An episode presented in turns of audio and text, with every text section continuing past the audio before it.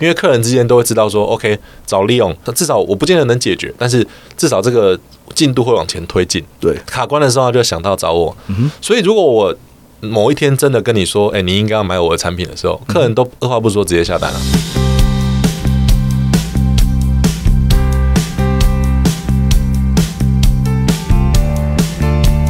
一谈就赢，Do the right thing。大家好，我是 Alex 郑志豪，欢迎收听《一谈就赢》。我们希望透过这个 Podcast 频道，让大家对谈判有更多的认识，进而能透过运用谈判解决生活中的大小问题。我们今天呢，邀请了李红来跟我们对谈这个节目哈。前两集大家也都听到他精彩的分享了。我今天呢，想要请他，因为他的业务工作经历，尤其是在国外啊，开拓新客户业务经历呢，非常非常多。我要请他分享一下，那么他对这个 sales 业务工作这方面呢，有什么样经验可以让我们来借鉴的？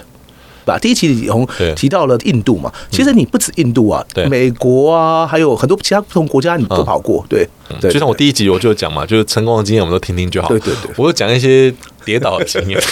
好，那就是重点是怎后来怎么把它圆回来的、是嗯啊。好，全世界工具机最大的展叫做 EMO，它在汉诺威，德国汉诺威。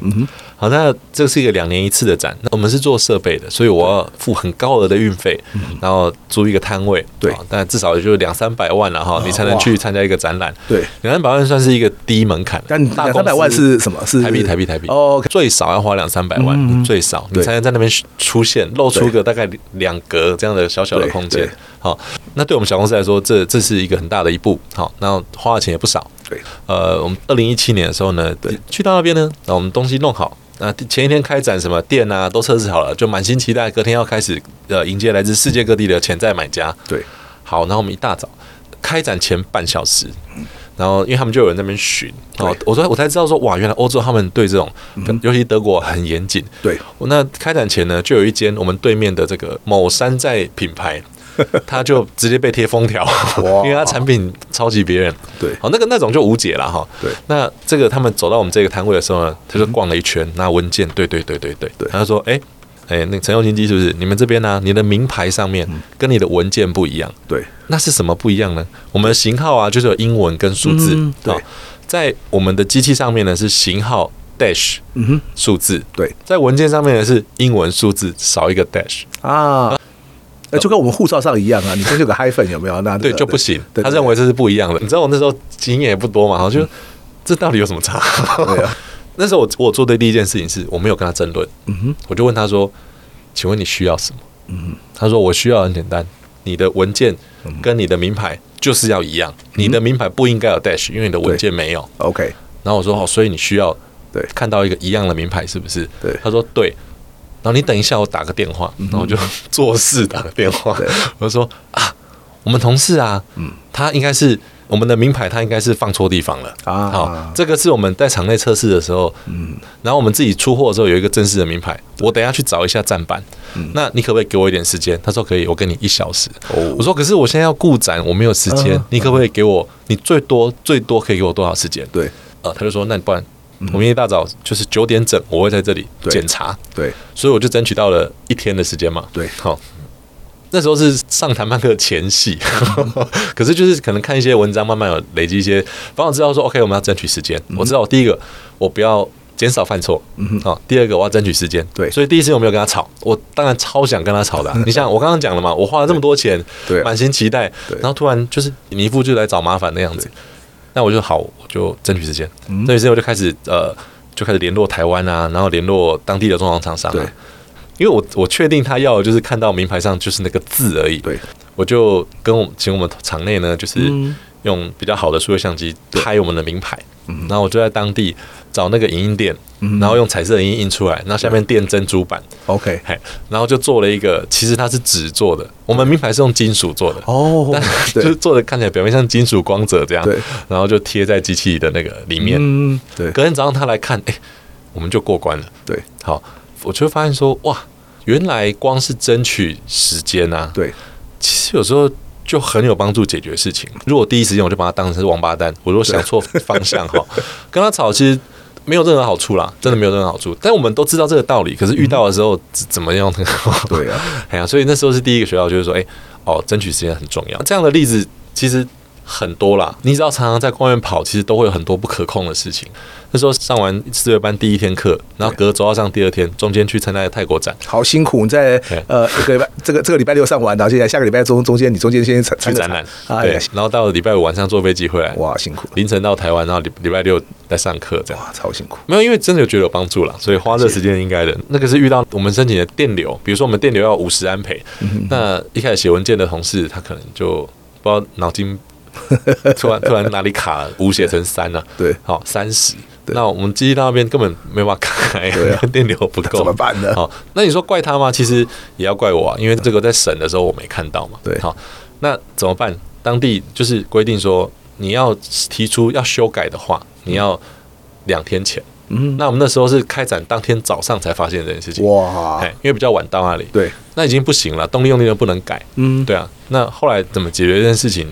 就用另外的方式，就是找出关系人了，因为现场呢一定不同意嘛，对，所以就找泰国的代理商，然后去联络当地的商会，当地的商会联络这个主办单位，呃，主办单位的人就刚好有他们的副会长还是什么的吧，就在现场。其实这种事情就是要或不要而已，它没有危险性，没有什么不行的，只是你要找到那个要能够影响现场的公班的人。对，嗯嗯，所以。我们也没有去什么贿赂什么，我们我们不具备这种能力啊。对的然后他就说：“哎、来，利用这电话给你，你找他。”对，我去找他的时候，我就是跟他说：“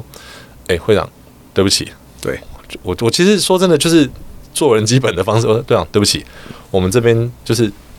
犯了这个错，你可以看说要罚钱，要加钱，对，就完全照你们的规定。那我们的机器这么大老远运来这里啊，如果就空转的话，我我来这一趟其实真的蛮浪费时间的。对，好，我就坦白承认我的、我的错误，我没有要辩解。对，那再表明说我愿意负担怎么样的代价。嗯，再来我就跟他说，呃，我其实问过你们公班，做这件事情只要有人愿意同意就好了，他没有安全性的顾虑，嗯好、那也算是迎刃而解，也算顺利了。对啊，可是这还没有完，就是重点是怎么样避免这个问题再发生。没有错，那德国那个啊，跟这个泰国这个啊，这两个间隔就一个月，嗯哇连续出包，你知道吗对？那真的是 K 笑，所以是啊我们回来之后就彻底检讨我们的工作流程。嗯，那从那之后到现在就没有再发生。恭喜啊哎，难怪后来生意也蒸蒸日上嘛，呃如果生意变好，然后还一直出包的话，那不是好事 啊，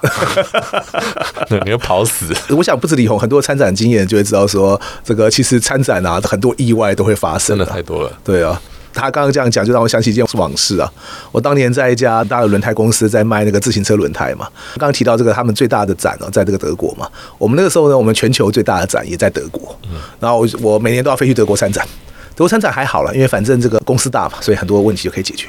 结果发现我们台湾也有一个自行车展、而且台湾自行车展排名全球第三呐、我记得那个时候就是全球第一名的展在德国嘛，第二名的展在美国嘛，第三名展就在台湾了。我就问我的法国老板说，既然台湾的展也很大，为什么我们不去展出呢？他就跟我说啊，我们以前有去做过，没有效益。我说是这样子哦，但是我自己是台湾人，那我想给我个机会试一试吧。他说，S 跟你说没有效益，那你是听不懂吗？这个时候，你只要只听字面上的意思哈、你就会写个 proposal，对不对？对然后去标明你认为会有多少效益嘛，嗯对不对？嗯 OK，学谈判跟不学谈判人的差别在哪里？我想我们在前一集好像也提到过，我们要做出正确的判断。嗯，那么我当时的判断是这样，我认为说，老板就是觉得所谓没有效益，我们把它翻译一下，没有效益什么？不想简他不喜欢做这件事情，他觉得太花钱，他就是不想做。嗯，所以我就。单纯跟他讲说，哎，老板，我自己台湾人，那台湾 home town 嘛，台湾自行车展也不小，所以呢，有没有可能呢，随便给我一笔预算，再小也没有关系，让我去尝试一下。等于就像你刚刚说，我们去拜托人家啊，我没有讲说这个东西一定会有效益，我但是你把门槛降低我了，们把头拿出来做保证，你这效益千万不要这样讲，对不对？头只有一颗，很珍贵。好，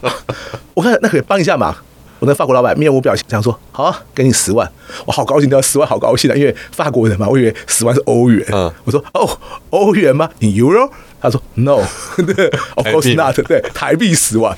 李红就应该知道啊。呃，那只在能台湾做一格台湾参展一格都没有啊，都没有那绝对没有的。对，台湾参展虽然没有德国参展那么贵，嗯但是十万呐、我讲难听一点，十万啊呐、你去找人家那个珍珠板做一个那个摊位的，你还说租一个、哦对啊租一个那是 租金都不要租讲金而已，做一个装潢都做不 到啊，租金都不够，十万拿来做装潢也不够对，那怎么办呢？结果我老板他也很会谈嗯判，他用这一招，他没有拒绝你，他只是给了你你一个你很难同意的条件，所以这招我也会的。了。他没有想我会跟他说什么，知道？Thank you，谢谢。他说啊，对我真的做了。后来发生什么事情，你知道？哎、我真的花了台币十万块，就这边办了一个展了。嗯，超阳春的，然后你会跟我说，你刚刚不是说租金不够吗？你猜我怎么样？我面无表情跟你说，租金不够没有关系哦啊，跟人家并单位，对对对，我去借，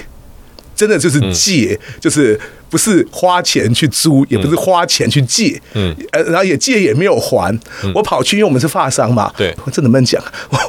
我跑去，那那个展那个摊位呢，本来有那个法国什么在台协会，然后呃是可能有一些文化宣传的，我就跑去跟他讲说，哎，我们发商嘛，大家自己人帮忙一下。他说谁跟你自己人呐、啊但是总而言之，他真的就划了一块地方让我去展那个东西。机那我后来就这样攒的，然后呢，攒完之后，我老板就说：“哇，怎么怎么成交那么多笔啊？”我说：“这就是效益喽。”所以效益不是对。你再怎么会算，再怎么写 proposal 没有用对，效益是你做出来之后，真的这就是效益了。哎这个我所以超隔年超开始有我感们就做东西了这个我超有感，因为我我想在台湾有一个很流行一个词，就是声量。啊。OK，好、看你看你做什么工作。我觉得对嗯做业务的人的话是讲声量是对嗯一个很虚的词，就是所谓效益就是就是成交啊。对对对， 你最起码是 inquiry 吧，对最对最起码是要询价吧。好对啊对啊对啊嗯那如果没有到询价，我都觉得那个不能算效益。所以的确就是像我们公司有做一些呃数位转型啊，对做一些订单上或是产品上的调有有整我啊听。说对。然后别人会问说：“哎呀，你怎么调整的？”我说：“不是我跟老板说我要调整，嗯，因为我是业务，对嗯我觉得这是业务的有利点，就是我接进来的订单长怎样，公司就会长怎样。”对啊、没有错所以如果朋友，如果你自己是业务朋友的话，其实你不用想说老板不支持你，对因为你接进来的订单是怎么样， 老板也不会说不啊。对，所以业务工作来讲的话，你觉得谈判这件事情，因为很多人会觉得理所当然啊，做业务就要谈判嘛。对那所以学谈判当然对业务有用。嗯，但是只要再精细一点，第一个，你我对谈判都应该有更深一层的认识。嗯，再者，我们的业务工作也不是做一天两天哈，你可不可以更具体的跟大家说明一下？好请问你今天你的。要不然上个谈判课程无所谓，但是你的谈判力够好或不够好这件事情，对业务工作到底会有什么影响？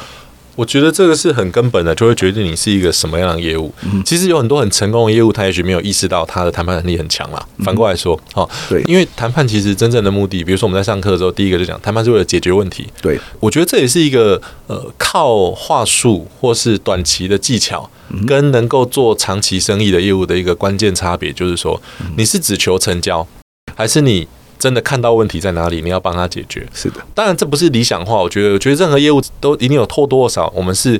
呃借着提供你这个产品或服务、来解决一个你遇到的问题。对。所以反过来说，我其实要能够看见你的问题，对，你要然后先我看能够见他的问题。我看见你的问题之后，我跟你一起，然后脑力激荡来解决方案。所以那时候啊，业务要谈判，可能会误又会误解说，哦，业务谈判就是合约拿出来开始对喊，哎，少一万，多对两对万，对对，大家以为这就是谈判其的，实对啊不是，我我们业务在谈判的东西是你遇到的问题是什么，然后在这个互动的过程中，你接纳我成为你的团队的一份子。嗯那所以到最后，我们讲的不是你赚我多少钱，而是这个问题有没有解决。像我自己来讲，我可能不是一个很称职的这种什么超级 top sales 啦，就是我的销售你数们好客字气啊，对我我觉得我觉得如果是要拼什么销售数字，很多很厉害的人，但是我我比较我很重视的是，就是我以现在来说哈，我最近几个月有点夸张，就是我接十通电话，我可能会拒绝至少五通。哇，好厉害哎，对不，不是说什么算计型我不想接哈，不是上一集讲的那样 对，而是我都会先问你的需求、你的产量、你想要怎么生产，巴拉巴拉问对问问完，问完我就会说你比较适合用另外一种 solution，我就给他另外一个电话，叫他打给我认识的另外一家公司嗯哎，。李红真的会做这个事情哎，他今天可我能几还乎没有天跟天大家都在分做享这件事对对对。但是他其实有有些东西，他真的会 refer 他的客户去给他的，也不能算竞争者了，应该说这个业界的其他厂商。对我经常对对对，很多人会觉得就是说哪有生意上面不做的，但是啊，坦白说哦，你懂得选择生意的人，你才是一个够好的 sales。是，然后虽然这不是我一开始的 intention，但是我发现我做久了以后，对因为客人之间都会知道说，OK，找利用，至少我不见得能解决，但是至少这个进度会往前推进。对卡关的时候他就想到找我，所以如果我某一天真的跟你说，哎、你应该要买我的产品的时候，客人都二话不说直接下单了、所以就会有信任的嘛。嗯对，因为信任就建立起来了。对啊，我所在做的这个你给我学选了，这个协商是呃，你愿不愿意接纳我成为你的问题解决团队的一份子？嗯哎，我真正做的其实是这件事情。哇，你看李红这个。大家一一讲出来，我相信对他的客户就真的会相信他，不只是因为他当时怎么讲或讲什么，很多以为谈判只在学这件事情，而是他今天长期以来累积的这种态度，才能建立起信任。嗯，对不对？是其实李红刚刚开始有没有跟各位报告过？我常跟人家讲说，例如说我有横跨五大产业的不同的工作经验嘛。其实李红他除了现在这个业务工作之外呢，他之前也跨界跨了相当多的领域，对对对。就是做的事情比较杂啦。 对不对？所以，假如大家还记得他在前面一集有提到说，他这个还有的一个人，啊，这个人对人没有兴趣。我觉得李红在我看起来啊，他是相反的，他对人超有兴趣的，只要跟人有关系的事情呢，那么他都很喜欢去尝试。嗯，我确实是这样。对，所以你觉得像这一点也是一个业务的一个重要条件，对吧？我觉得这个是，嗯，我不知道是不是必要啦。但是如果你有这个特质的话，业务工作会让你开心。对嘿，因为如果你没有这个特质的话，业务就剩下钱的部分会让你开心了。对，哎呀，那、钱的开心，它总是会递减 的嘛。哎呀你你第一次赚到一千万的时候，你很高兴。对那、第二次嘞，第三次嘞，对好，那那这种事情会递减。可是今天一个客人信任我，两个客人信任我，嗯三个客人信任我，这是会产生交互作用，而且会增幅的。对，顺带一提，我还没有赚到一千万啊，所以如果赚到，我还是会很开心。 非常感谢哈，我们李红今天跟我们的分享。我们呢，接下来呢，下一集我想请他去分享一下他在海外这么多地方哦，面临到这么多的挑战，他有什么样的心得？一谈就赢，希望能让大家都更了解谈判。感谢大家今天的收听，我是 S，我们下次见，